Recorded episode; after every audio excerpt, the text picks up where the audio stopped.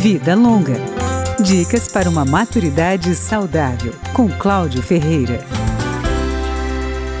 A menopausa traz para a mulher uma queda na produção de hormônios, principalmente do estrogênio. De acordo com o ginecologista e obstetra André Nascimento, a primeira etapa da menopausa vai dos 45 aos 55 anos e se caracteriza por calores intensos, sudorese, insônia e nervosismo.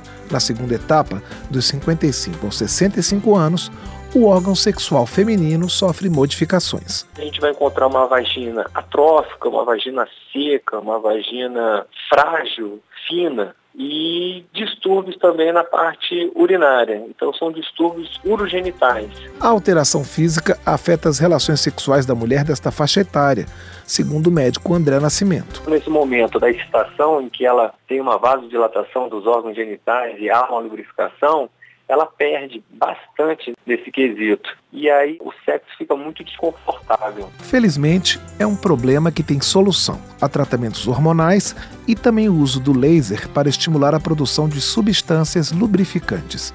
Ainda tem os hidratantes vaginais, como explica o ginecologista. Tem muitas pacientes que têm medo do hormônio, tem pacientes que têm antecedentes de câncer de mama, tem alguma contraindicação para o hormônio, e aí elas se beneficiam tanto do laser quanto dos hidratantes vaginais. A queda do hormônio também provoca a diminuição do desejo.